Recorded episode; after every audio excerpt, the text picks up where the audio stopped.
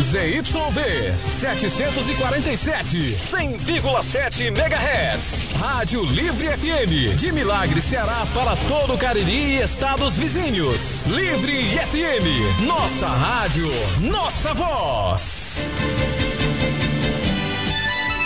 Sete horas, cinco minutos.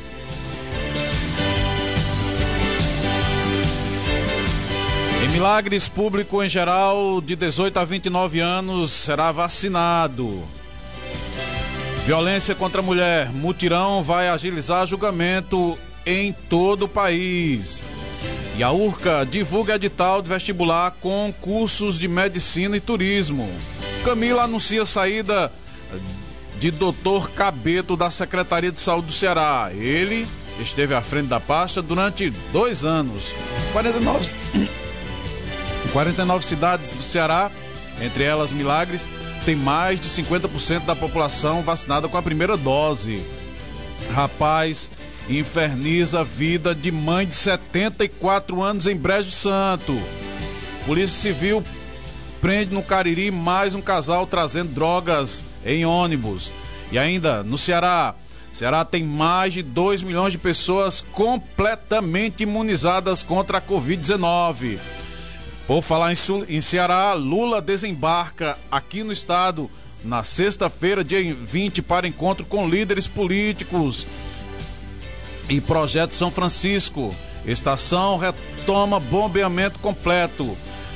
Ainda temos informações de Abaiara, temos a, também informação de que o governo municipal de Milagres inaugura monumento. Foi aconteceu ontem, iremos repercutir hoje. Tudo isso e muito mais a partir de agora no primeira edição. Informação, opinião, entrevistas, prestação de serviço. O que você precisa saber para começar bem o seu dia? Agora, na Livre FM, o primeira edição. Os fatos relevantes, os assuntos do dia, os casos de polícia, o bate-papo informal e o comentário do dia. Quadro O Assunto é. Primeira edição. Começa agora com Alex Silva. Alex Silva sou eu, sempre agradecendo a sua audiência e informando também que os trabalhos aqui é do John aqui no, no, nos controles e nesse dia, né, nesse novo dia, digo novo dia porque Milagres comemorou ontem 175 anos. Nós estamos aqui, firmes e fortes para deixar você bem informado. Então vamos às notícias e rola a vinheta, grande John.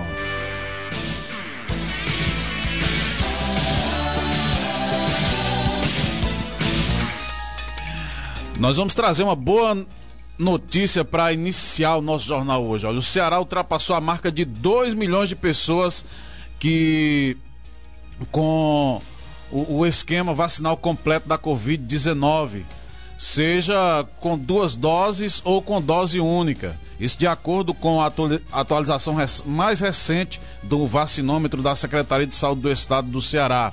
Ou seja, 2 milhões mais de 2 milhões de pessoas estão imunizadas.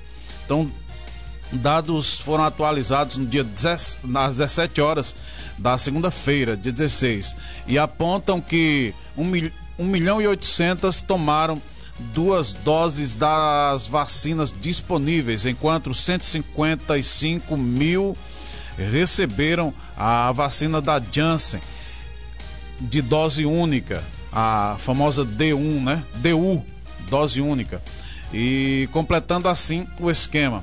No total, o Estado já aplicou mais de 6 milhões e 500 doses de imunizante contra a Covid-19. Dessas, 4 milhões e 500, pouco mais, foram da primeira dose, a D1, de acordo com a CESA. A soma de primeira doses únicas aplicadas representa 93,57% do distribuído. Já a porcentagem de D2 é de 76,36%. Desde 18 de janeiro, quando é, a campanha de vacinação começou, o, em, o território cearense recebeu pouco mais de 7 milhões e 600 mil doses. Apesar, né, de que já está com a vacinação avançada, poderia ainda estar melhor.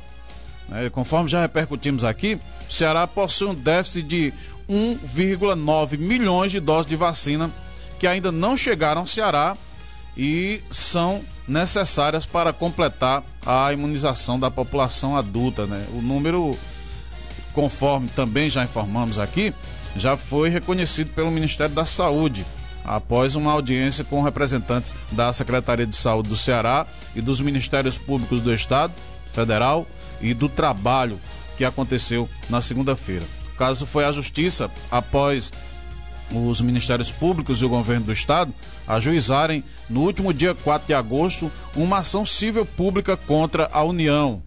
Eles cobram 1,4 milhões de vacinas é, solicitadas ainda em abril deste ano. Na época, o quantitativo enviado era inferior ao necessário para imunizar idosos, pessoas com deficiências e profissionais de saúde. Então, poderia estar bem melhor, né? Mas estamos avançando.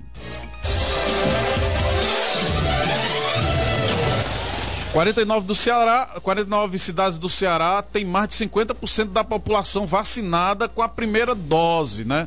Nós trouxemos a informação aqui de que o Ceará avança e agora nós vamos trazer essa informação para você.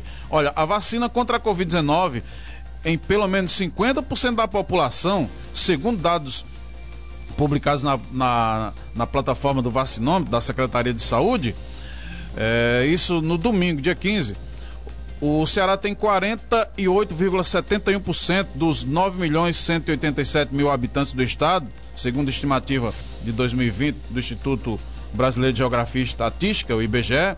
E essa população já receberam a D1. O município de Guaramiranga, na região do Maciço Baturité, já vacinou toda a população adulta e lidera com 92,51% dos habitantes de já a, a, com a primeira dose. Depois dela, mais cinco municípios ultrapassam a taxa de 60%. São Quixelô, que tem 63,19%, Mucambo, que tem 61,85%, Raiutaba, que tem 61,19%, Pires Ferreira, 61,5% e Limoeiro do Norte, com 60,79%. Das nove cidades cearenses, com população acima de 100 mil habitantes, apenas quatro ultrapassam 50% da população que recebeu a D1. São elas Fortaleza, que já tem 59,22% da população vacinada, Iguatu com 57,92%, Sobral com 51,19% e Crato com 50,75%.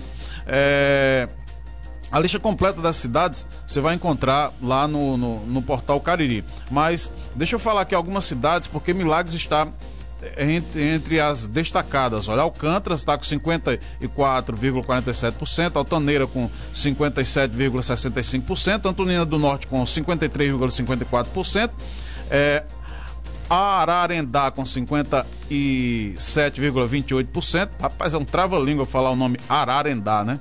Baixio com 56,47%, Canidé com 59,98%.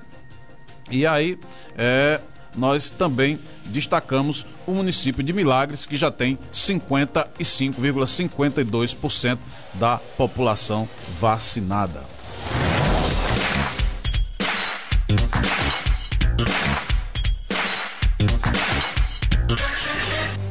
Nós ainda continuamos no assunto vacina, né? Nós trouxemos aqui que é, Milagres avança na vacinação, né? E avança mesmo, porque aqui na região é a, a, cidade que já está vacinando o público em geral de 18 a 29 anos. E tem vacinação para esse público nessa quarta-feira. Vacinação contra a Covid-19 prossegue nessa quarta-feira, dia 18. Em Milagres, na oportunidade, será aplicada a primeira dose no público em geral de 18 a 29 anos.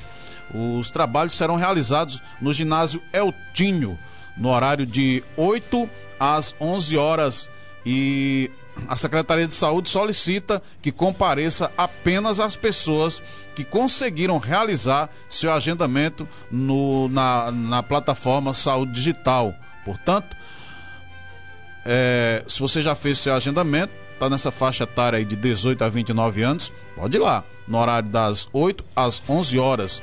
E se você ainda não fez, faça o seu agendamento na plataforma Saúde Digital. Então você tem quem fez o, o, o agendamento precisa levar o RG, o CPF e o comprovante de residência. E na ocasião terá sequência aquela campanha, né, de vacinação solidária pela a, a, qual pessoas que forem se vacinar podem contribuir com a doação de um quilo de alimento não perecíveis.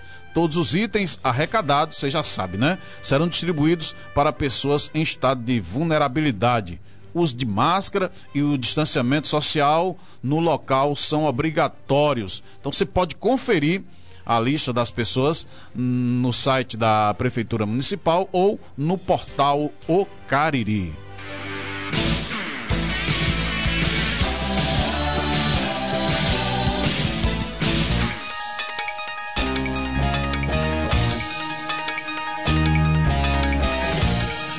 E Camilo anuncia saída de Dr. Cabeto da Secretaria de Saúde do Ceará. Ele esteve a pasta aí uma média de dois anos.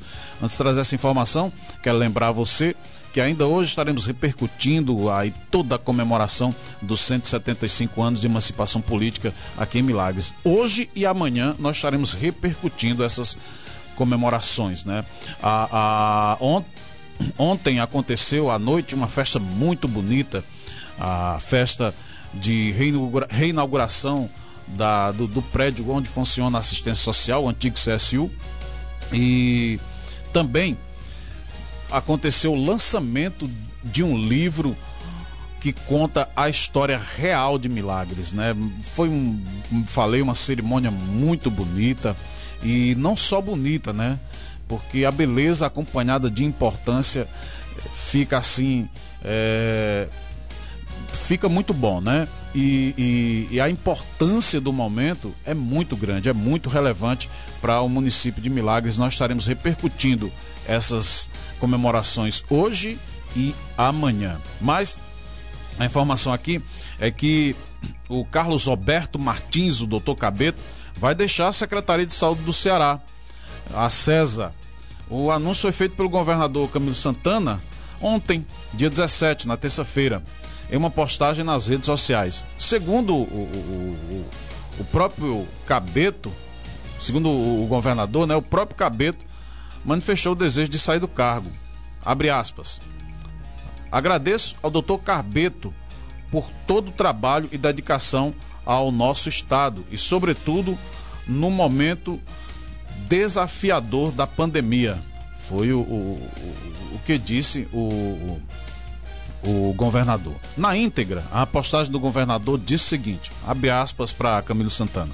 Comunico aos cearenses que estamos fazendo mudança no comando da Secretaria Estadual do Ceará. Doutor Cabeto, que esteve à frente da pasta nos últimos dois anos e sete meses, manifestou o seu desejo de saída.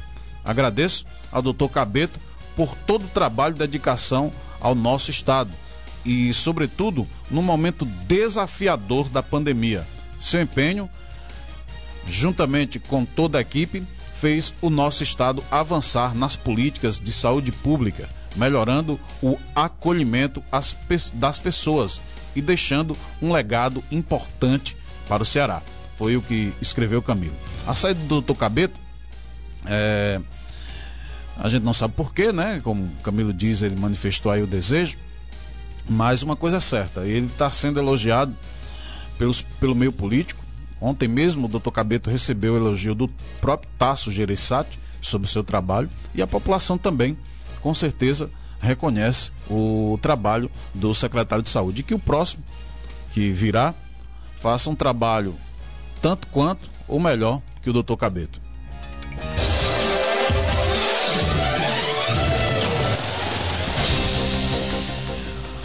Olha, começou na segunda-feira, dia 16, em todo o país e vai até o dia 20 de agosto a Semana da Justiça pela Paz em Casa.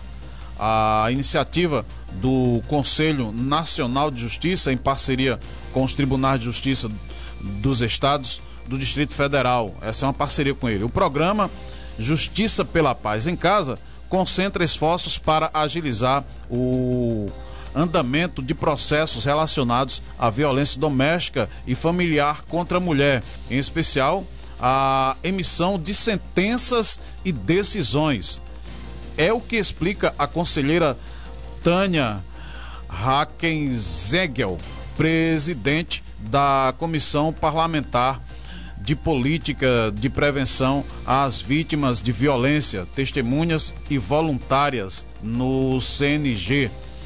Ela diz o seguinte: no período, magistrados e magistradas dos tribunais de justiça de todo o país deverão priorizar o andamento dos processos judiciais de violência doméstica e, em especial, a emissões de sentenças e despachos e decisões. Na última edição da Semana Justiça pela Paz em Casa, em março deste ano, foram realizados 6.027 audiências e emitidas mais de 6 mil medidas protetivas, além de proferidas 11.195 sentenças nas 27 unidades federativas envolvendo violência doméstica e familiar contra a mulher. A conselheira Tânia fala da importância do projeto como este, em vez uma vez que a morosidade da justiça pode colocar em risco a vida da mulher que sofre violência. Concordo plenamente com a, a, a com a Tânia, a conselheira, e concordo também que essa morosidade ela faz com que muitas mulheres percam a vida.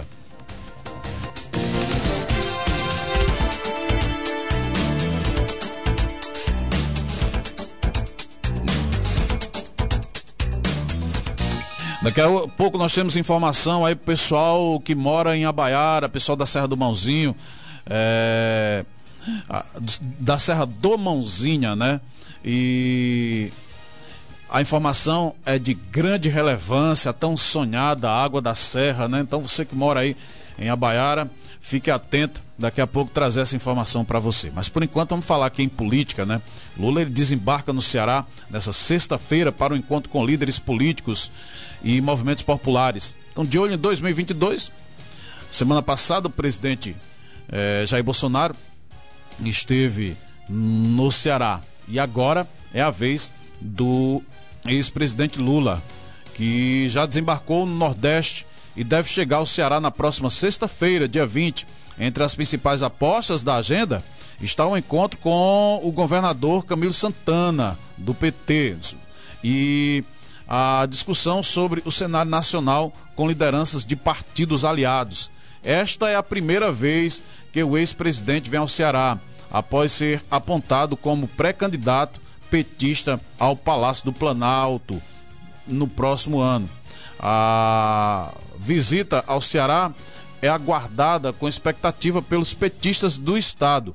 A exemplo do que ocorreu na passagem de Pernambuco, o principal foco devem ser o enfrentamento ao governo Bolsonaro e a discussão do cenário para 2022. Contudo, parlamentares cearenses também querem discutir o cenário local e o futuro da aliança entre PT e PDT no Ceará.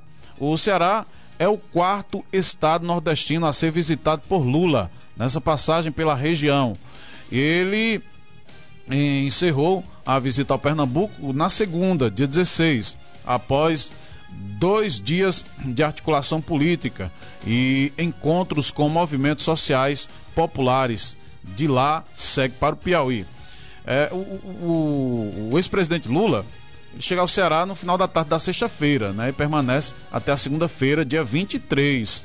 E os detalhes da agenda oficial ainda estão sendo fechados, mas alguns compromissos já foram confirmados. Por exemplo, no sábado, Lula esteve no.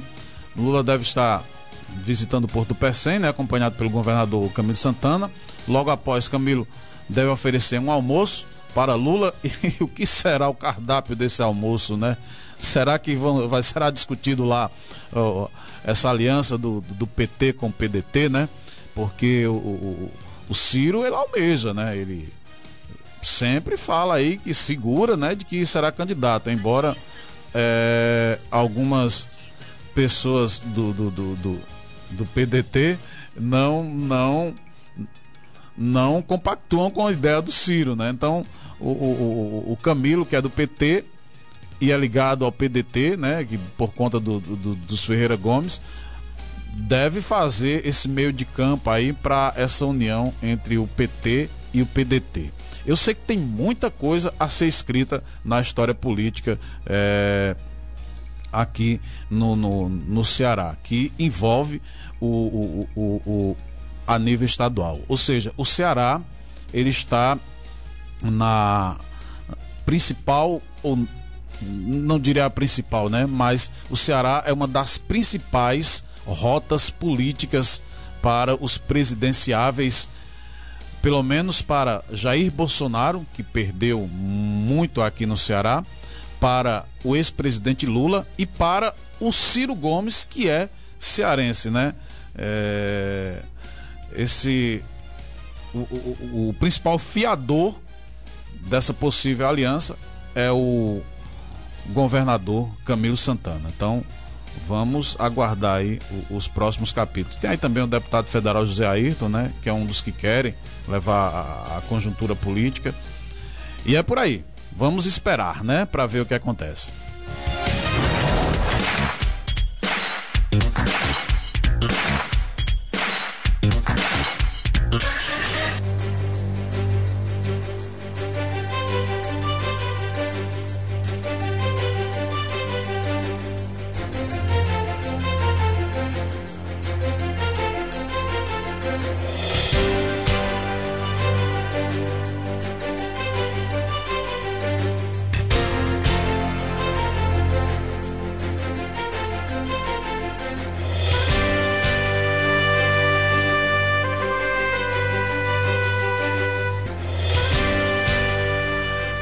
Né? Vamos aqui, olha. É... A justiça determina a redução de 50% do salário do presidente da Câmara de Juazeiro do Norte. Antes de trazer essa informação, agora há pouco eu falei que o Camilo ele tem uma grande relevância aqui na política cearense e ele mandou aqui os parabéns pela passagem de aniversário do município. Né? Daqui a pouco nós vamos ouvir o governador Camilo Santana parabenizando o município de Milagres. Mas olha, a decisão judicial em caráter liminar determinou que o salário do presidente da Câmara Municipal de Juazeiro do Norte, aqui no nosso Cariri, seja diminuído em 50%. O argumento do juiz Renato Esmeraldo Paz é de que a remuneração atual de 22 mil reais é inconstitucional e por isso o valor deve ser reajustado, olha a queda, viu? Para 12.600, ou seja, o, o, o, o presidente da Câmara está ganhando atualmente, segundo as informações, 22 mil reais. E tem que haver uma redução, e é uma redução, meu amigo, de 22 mil para 16.600. A ação foi movida pelo Ministério Público do Estado do Ceará. A remuneração está em vigor é, desde 2012, quando uma lei estipulou um valor diferenciado para o parlamentar que ocupasse o cargo. Para o Ministério Público, no entanto, é, com anuência do magistrado, o texto fere a Constituição.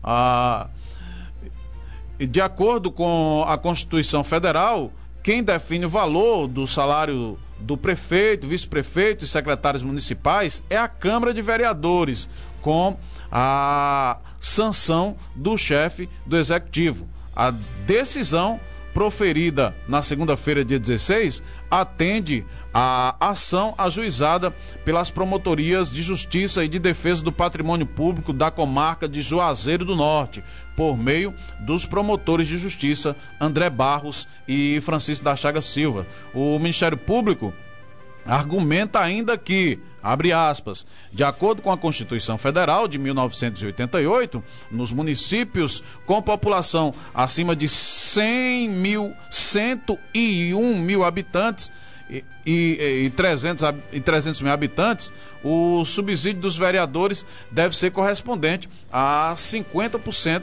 do subsídio dos deputados estaduais. Fecha aspas.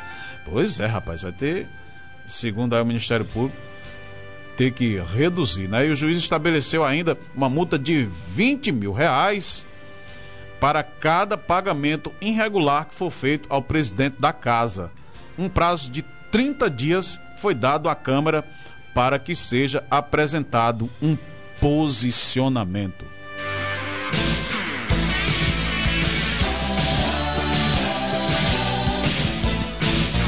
Daqui a pouco tem Camilo Santana, daqui a pouco tem a repercussão do movimento de ontem, daqui a pouco tem informação sobre a Baiara, mas por enquanto eu falo para você que a URGA divulga edital de vestibular para recurso, para cursos de medicina e turismo. A Universidade Regional do Cariri, a URCA, através do gabinete da reitoria, publicou nesta segunda-feira, dia 16 de agosto, o edital número 08 de 2021 para a realização de processo seletivo unificado. É, o 2 de 2021.2, incluindo pela primeira vez vagas para os cursos de medicina e turismo criados recentemente, além de todos os outros da graduação. As provas serão realizadas nos dias 16 e 17 de outubro deste ano. Serão ofertadas 1.280 vagas com ingresso no estudo semestral é, no segundo semestre o ingresso será no segundo semestre de 2021. Edital de abertura das inscrições e as normas e condições regulamentadas do processo seletivo unificado 2021.2 estão disponíveis a, já estão disponíveis a partir de 18 de agosto ao dia 20 de setembro de 2021. Então, é, para mais informações, você consulta aí o site da entidade. Muito boa essa questão aí do, do, do, do curso de medicina.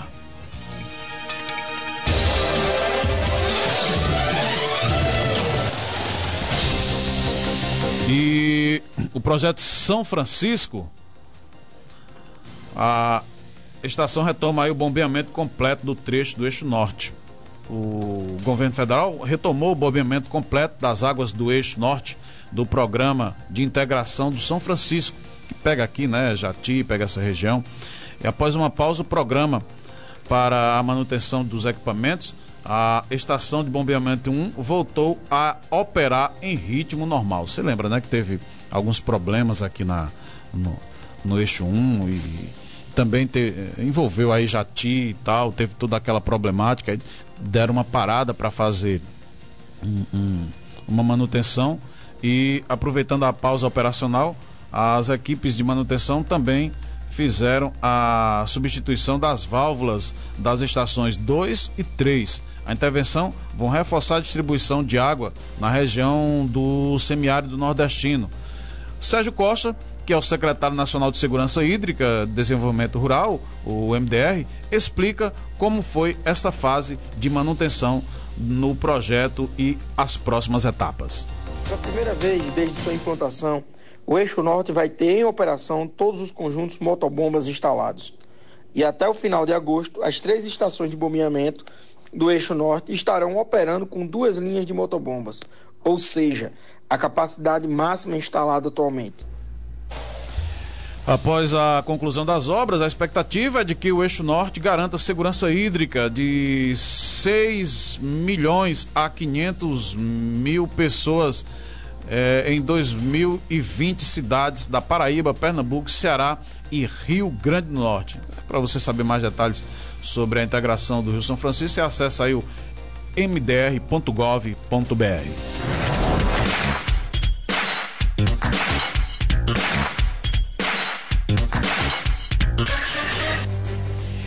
E em Abaiara, falando em água aqui, né?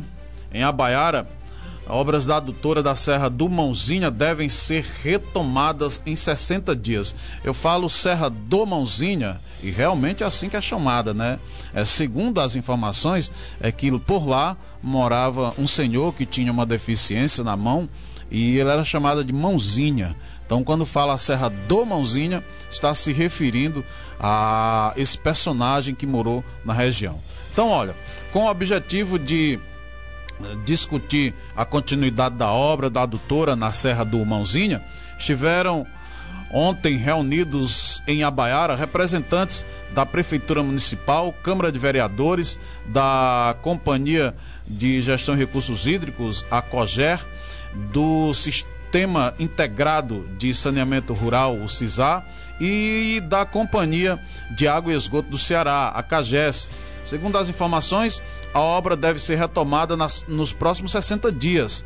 Conversa com o portal Cariri, o vereador Lulu é, disse o seguinte: Eu nunca me canso de correr atrás dessa obra. Estou sempre articulando juntamente com o prefeito Afonso Tavares para que a obra seja concluída. Foi o que disse ele.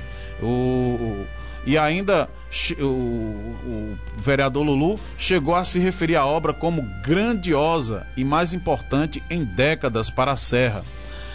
Quando estiver pronta, a obra irá beneficiar cerca de 1.700 pessoas entre as comunidades dos sítios é, Batingas, Belém, Camará Tatajuba. Recentemente, foi divulgado no Diário Oficial do Estado do Ceará, isso no dia 29 de julho de 2021, que a Casa Civil do Governo Estadual tornou público um pregão eletrônico de interesse da Companhia de Gestão de Recursos Hídricos, a COGÉ, para aquisição de material civil para a construção da adutora de abastecimento da comunidade rural da Serra do Mãozinha, isso no município de Abaiara. Nós conversamos, a nossa reportagem conversou com o doutor Patrick, que é o, um engenheiro da prefeitura que está bem a par da situação e ele explicou para a gente sobre a, a, a, obra da, da adutora. A gente estava esperando a conclusão de três processos licitatórios que vem se arrastando desde quando a obra parou, sabe? E eles já fracassaram duas vezes por conta da pandemia, é, por causa da alta de preço que estava tendo na pandemia. E agora, finalmente, esse ano deu certo, todos os três processos licitatórios. Dois deles já assinou o contrato e o último está só esperando o prazo de recurso para assinar o contrato. E aí com a assinatura do contrato, com a assinatura do contrato as empresas vão só entregar o material, eles têm um prazo para isso. E aí após esse prazo que eles entregar, a obra retoma. Por isso, em 60 dias, porque ainda falta um prazo de recurso, assina o último contrato e depois o prazo de entrega do material. Aí a COGÉ vai concluir a adutora e o CISA vai executar junto com a COGE a parte da distribuição de água, a encanação da distribuição de água para as residências da Serra. E vamos às informações policiais. Apreensão de drogas disparam no Cariri no primeiro semestre desse ano. A região do Cariri registrou aumento de 264% na apreensão de entorpecentes no primeiro semestre no estado, na comparação com o primeiro período de 2020. É o que mostra dados compilados pela Gerência de Estatística da Secretaria de Segurança Pública da Defesa Civil do Estado. Segundo o levantamento, cerca de 656 quilos de drogas foram retirados de circulação da região entre os meses de janeiro e julho. O número representa mais que o triplo do montante de é, apreendido no mesmo intervalo do ano passado, que foi de 180 quilos. Parabéns à polícia aí, olha.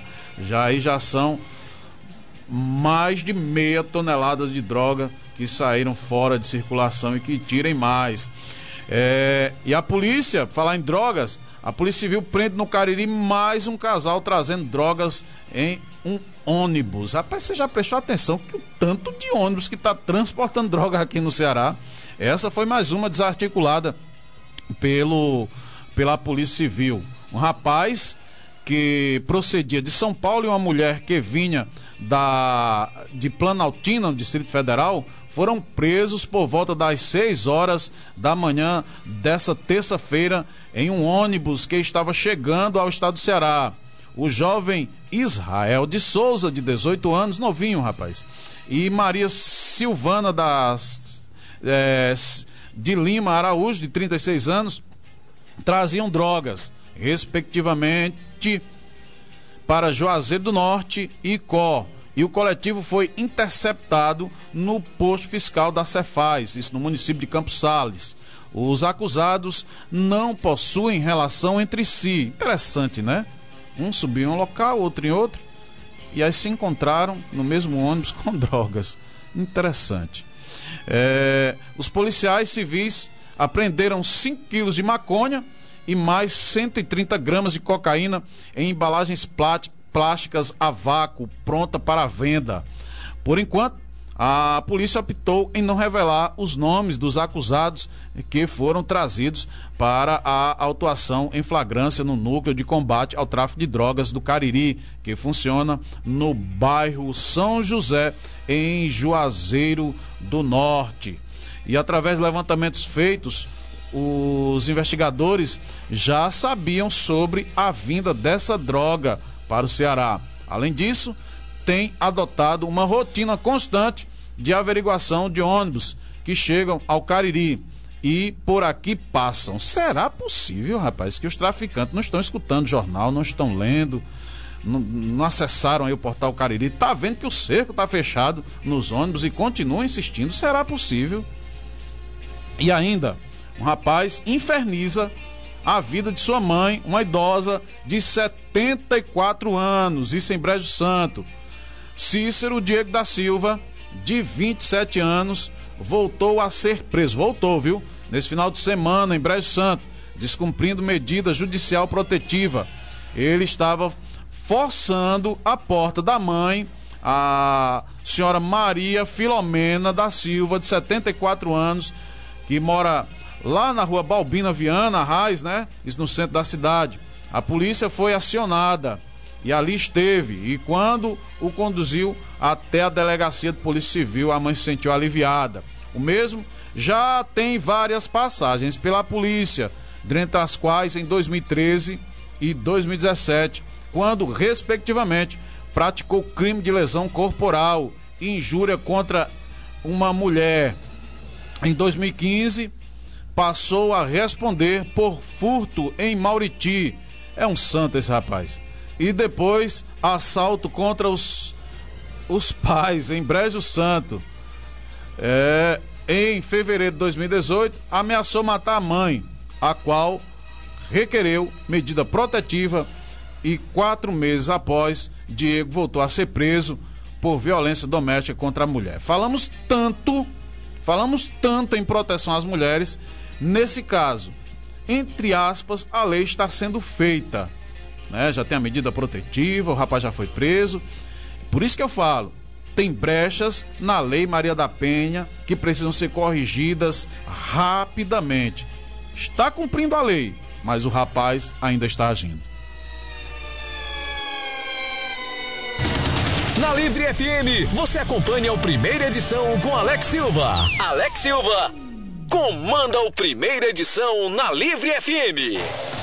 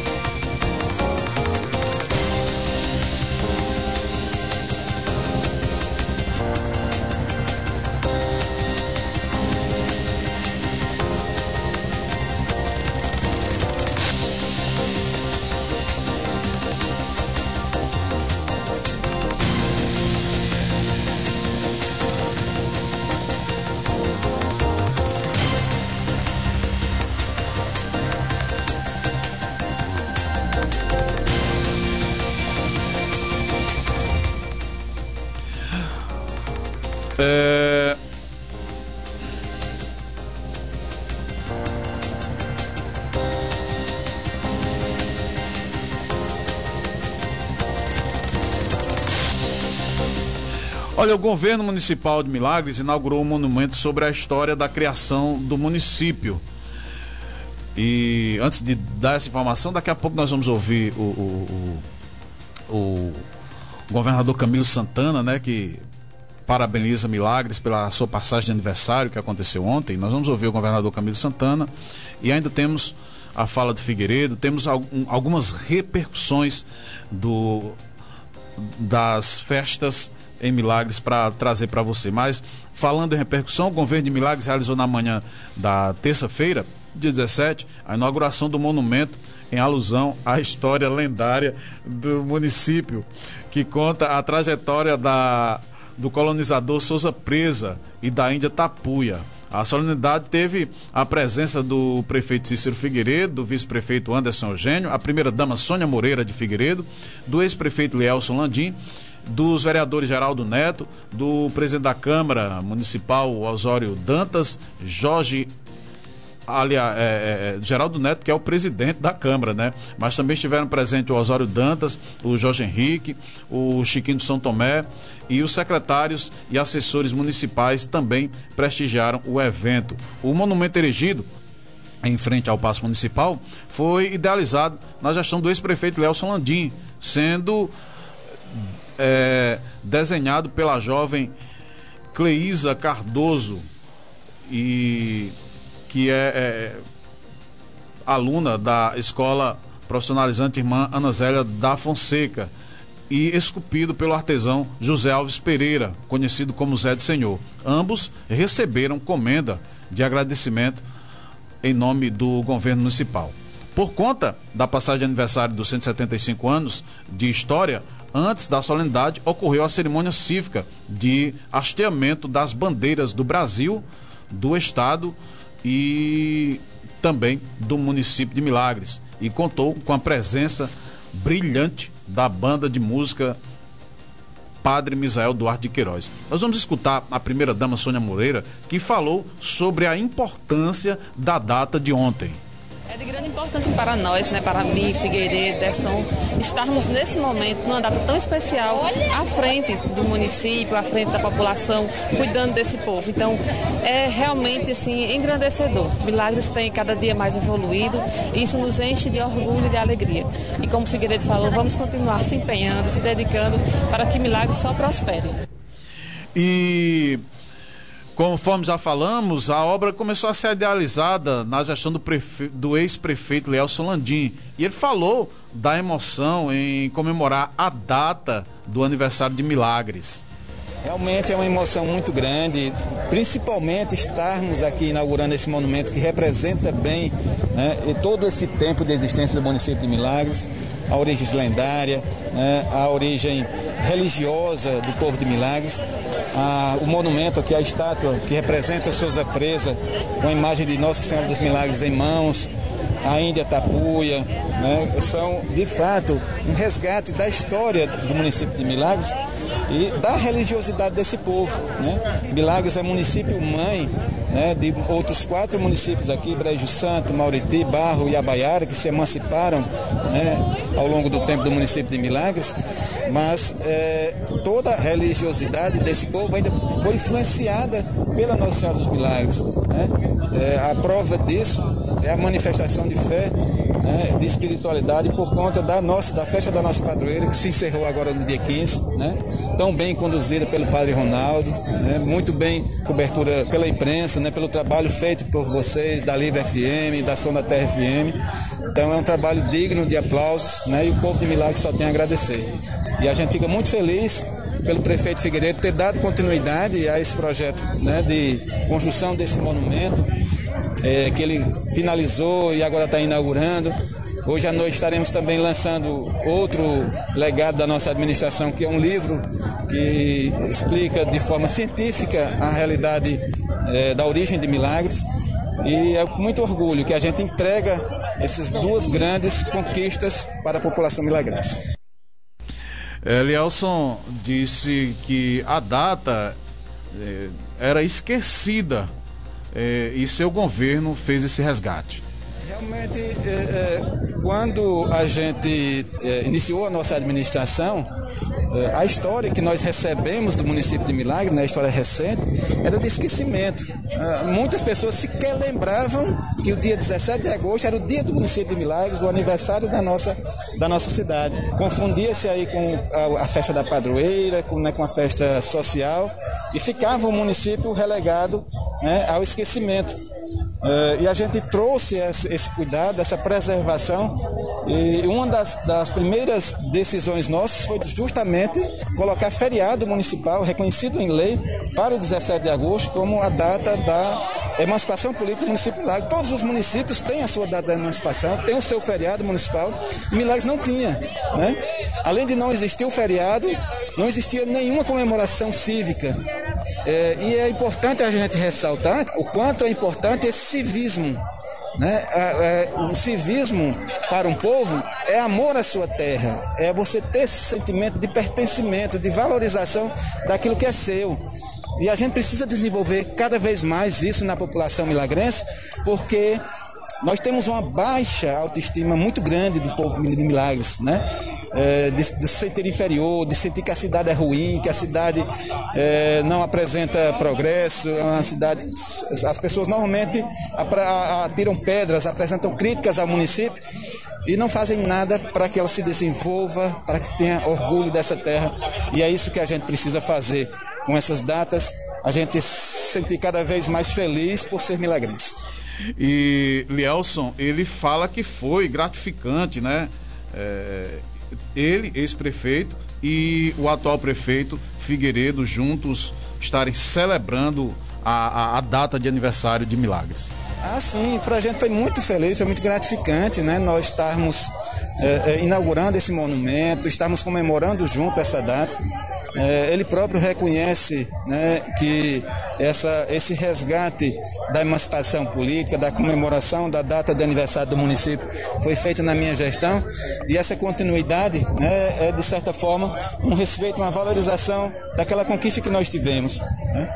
E a tendência ao longo desses dos próximos anos, é, em cima dessa evolução é, cultural e política do município de Milagres é que Milagres avance cada vez mais, né? que a Milagres se desenvolva e as pessoas sintam-se de fato felizes por morar aqui.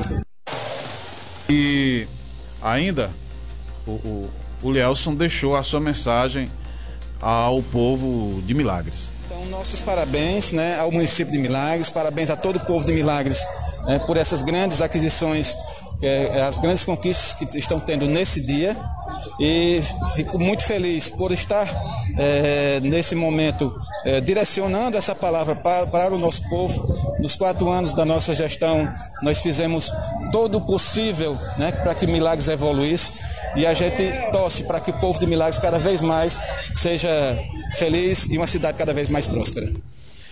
E a criadora do desenho, né, do desenho da, da do monumento que está lá em frente à Prefeitura Municipal, ela também esteve presente, conforme já falamos, e recebeu homenagem. E a, a Cleísa Cardoso Pereira, que é aluna da IP, ela fala da honra de desenvolver o desenho da história lendária de Milagres. Ah, eu queria agradecer primeiro ao escultor, o artesão Zé do Senhor, que veio com essa oportunidade para mim, essa ideia. E eu queria dizer que foi uma honra participar, porque é uma coisa que faz parte da história de Milagres, não tinha tantos registros. Então eu fiquei muito empolgada com a ideia, eu fiz mesmo com muito carinho e eu fiquei muito feliz em saber que foi realizada. Vai ficar na minha memória para sempre. E o vice-prefeito Anderson Eugênio, ele também falou sobre o evento, ele fala sobre o 17 de agosto. Vamos ouvir. Como eu coloquei aqui no meu discurso durante o evento de hoje, né? O dia 17 vai ficar marcado, porque a partir de agora o nosso governo, o nosso mandato se dedicará a lembrar ao povo milagrense dia em que o município de Milagres foi emancipado, né? Politicamente, administrativamente, e é uma mensagem para o povo de que nós trabalharemos incansavelmente para garantir que Milagres continue cada vez mais independente, autônomo, para que seja a nossa cidade um celeiro de oportunidades para todos os milagrenses, indistintamente, para todos. É, e essa é a nossa característica. É o trabalho que faz a diferença e é isso que a gente tem pregado o dia a dia é, da administração. A população tem testemunhado isso.